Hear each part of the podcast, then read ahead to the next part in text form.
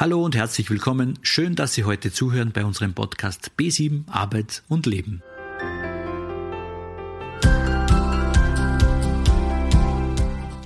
Im zweiten Teil von Digitale Kompetenz geht es heute um die Filterblasen und Spuren im Netz. Wir wollen aufklären, wie Plattformen mit Hilfe entsprechender Algorithmen den Einzelnen nur oder hauptsächlich Informationen und Meinungen anbieten, die mit den bisherigen Ansichten und Interessen weitgehend übereinstimmen.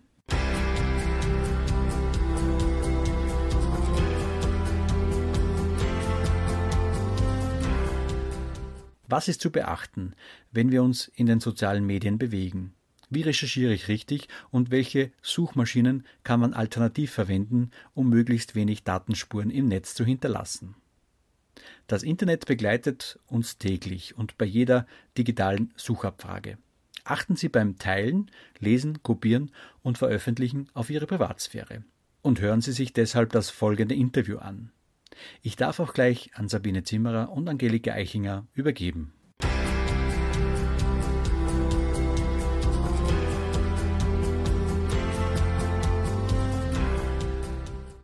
Herzlich willkommen, liebe Hörerinnen und Hörer.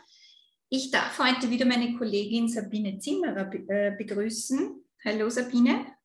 Hallo Angelika.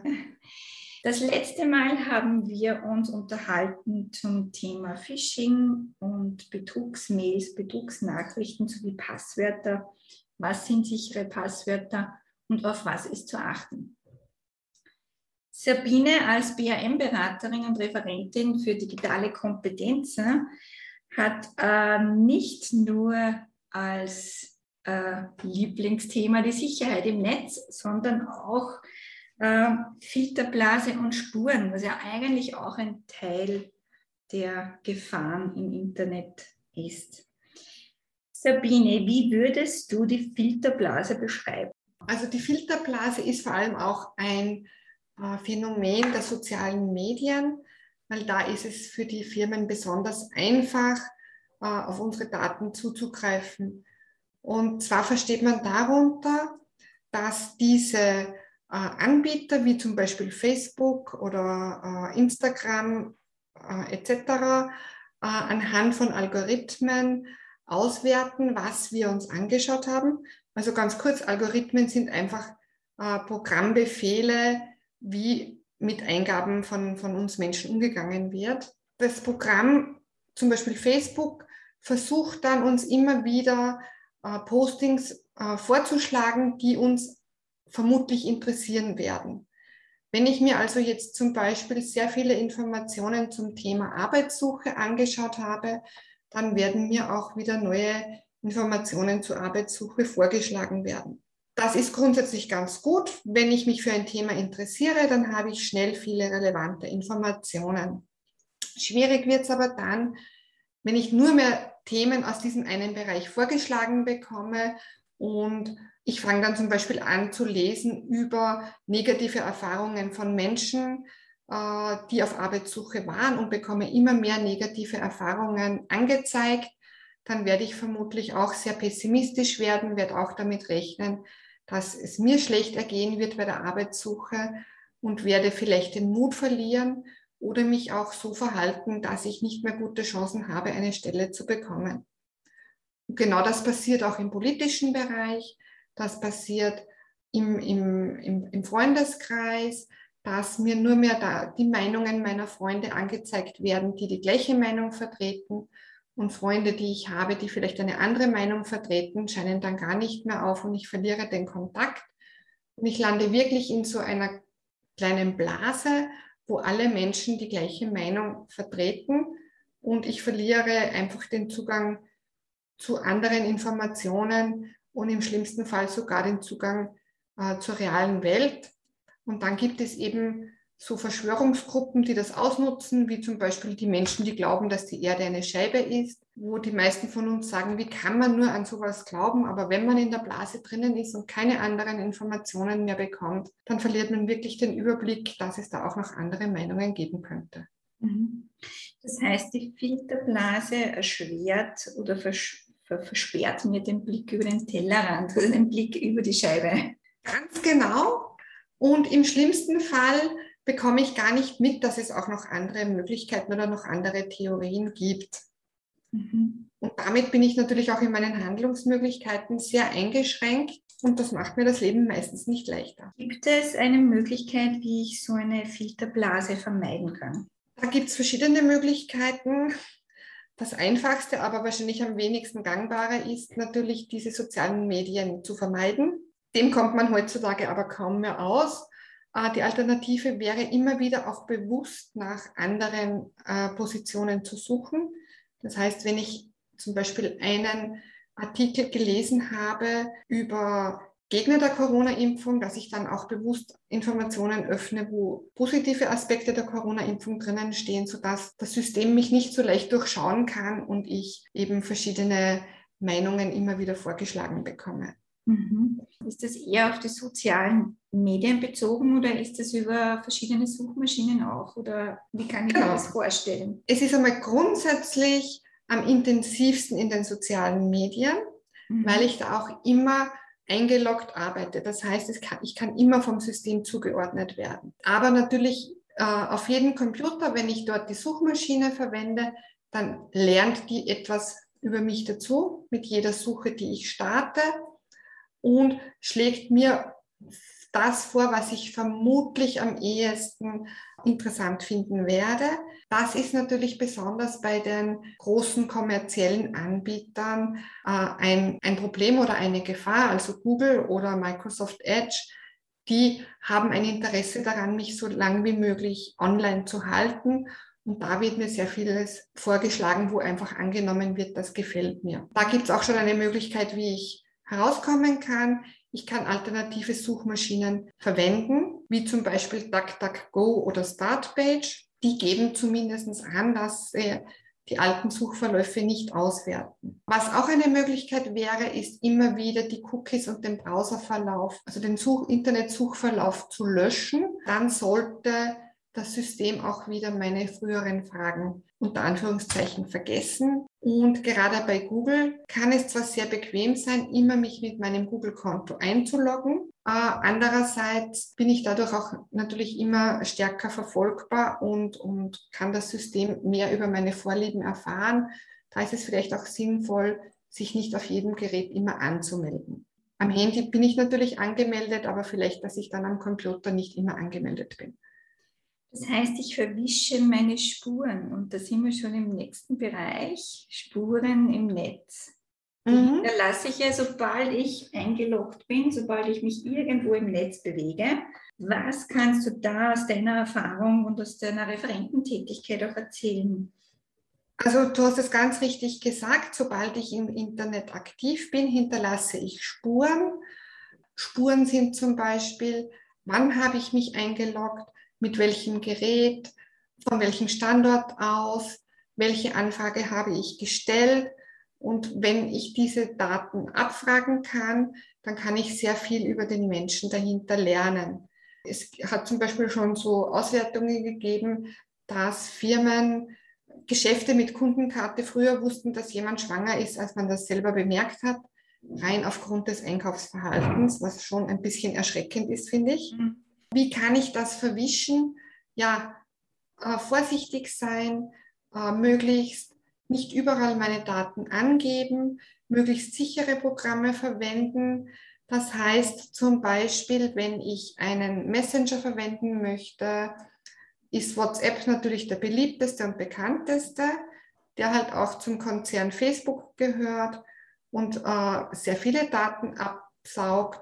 Es gibt aber auch Alternativen dazu, wie zum Beispiel Signal oder Threema, die einfach datenschutzfreundlicher sind und weniger über uns preisgeben. Ich kann auch im Internet die Browser der großen Anbieter verwenden, wie Google Chrome oder Microsoft Edge. Oder ich verwende alternative Angebote. Da gibt es zum Beispiel den Browser Brave, das ist der datensicherste.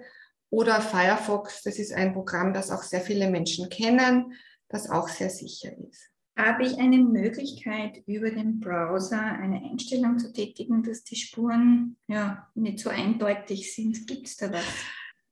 Gibt es eine ganze Anzahl an Einstellungen. das kommt natürlich immer auch ein bisschen darauf an, welchen Browser ich verwende. Aber grundsätzlich kann ich bei den meisten Browsern einstellen, dass eben Cookies, also das sind kleine Programme, die die Webseiten auf meinem Computer hinterlassen, um einfach mich wiederzuerkennen, um zuzuordnen, was ich gemacht habe, dass die am Ende der Arbeit mit dem Browser auch gelöscht werden. Aber Vorsicht, das ist natürlich etwas, was nicht mit unserer Bequemlichkeit zusammengeht. Mhm. Cookies geben viel über uns preis, machen uns aber auch die Arbeit einfach. Ich muss mich nicht jedes Mal neu anmelden. Ich muss nicht jedes Mal, wenn ich einsteige, wieder diese Cookie-Warnung ablehnen oder, oder akzeptieren. Wenn ich die Cookies lösche, muss ich das jedes Mal machen. Wie überall bei der Datensicherheit ist es immer eine Frage zwischen, ist es praktisch und, und ist es sicher? Sicher und praktisch, das gibt es fast nirgends. Aber wie gesagt, ich kann die Cookies löschen, ich kann den Suchverlauf löschen, ich kann auch angeben, dass eben der Browser so weit als möglich meine Daten nicht weitergeben soll. Das nennt sich Do Not Track. Einstellungen auswählen.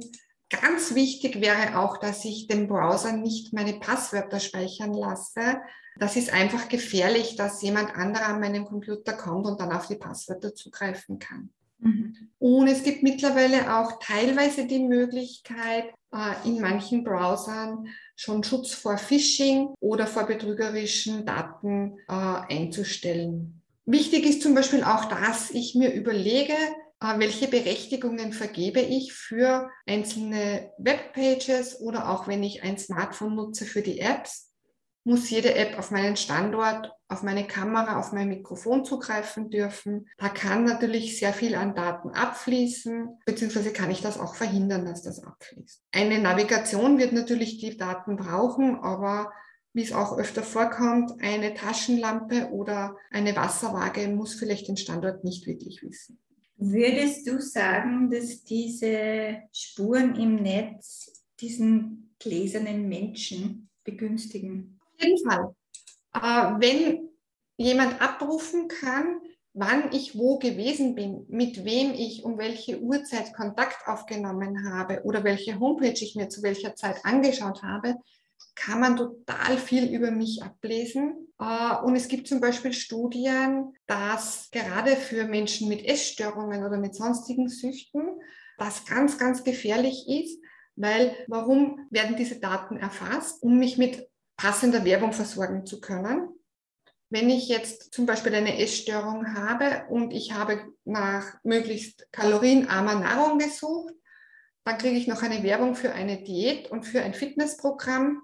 Dann werde ich vermutlich immer weiter in die Essstörung hineingezogen. Das gleiche, wenn ich zum Beispiel Alkoholiker bin oder wenn ich äh, spielsüchtig bin und ich kriege immer wieder den Hinweis, du, da gäbe es jetzt ein tolles Angebot, dann werde ich immer wieder dazu verleitet, dass ich mir diese Sachen anschaue und dass ich noch tiefer hineinrutsche. Aber ganz abgesehen von diesen Erkrankungen ist es zum Beispiel auch so, dass diese Daten von Unternehmen, zum Beispiel von großen Versicherungen, aufgekauft werden oder auch von Banken. Und wenn ich dann einen Kredit aufnehmen möchte, dann kann es sein, dass es heißt, na, Sie kriegen aber keinen Kredit, weil die Menschen, die ein ähnliches Profil haben wie Sie, die zahlen normalerweise Kredite nicht zurück. Oh, okay. Oder ah, sie haben sehr oft schon gesucht nach äh, Diäten, das heißt, sie sind höchstwahrscheinlich übergewichtig. Wir bieten ihnen keine günstige Krankenversicherung an. Wow, also das ist sehr äh, äh, übergriffig eigentlich, wenn man das ein bisschen durch, äh, weiter genau. überlegt. Ähm, hast du da eine Empfehlung für ein Video oder eine äh, weitere Aufklärung, wenn man sich da genauer damit befassen möchte? Ah, da gibt es eine ganze Menge wirklich interessante Sachen im, im Internet zu sehen. Was ich mir vor kurzem angeschaut habe und was auch bei der AIC vorgestellt wurde, war Made to Measure, wo es darum geht, was kann man aus Google-Daten ablesen, Mhm. Äh, eine ganz spannende Sache, die zwar schon ein paar Jahre alt ist, aber immer noch sehr aktuell ist Do Not Track. Einfach in der Suchmaschine eingeben, das finden Sie ganz schnell. Und dann sind wir in der Filterblase, dann kommen sicher schon die richtigen Vorschläge, damit es richtig weitergeht. Okay, gut. Herzlichen Dank, Sabine. Es war wieder sehr informativ und ich freue mich auf ein weiteres Mal. Liebe Hörerinnen und Hörer, vielen Dank fürs Zuhören und Sabine, von dir noch ein letztes Wort. Seien Sie vorsichtig, geben Sie nie zu viel Datenpreis und noch ein Tipp. Wenn ein Programm, ein Produkt nichts kostet, dann sind meistens Sie das Produkt und Sie bezahlen mit Ihren Daten.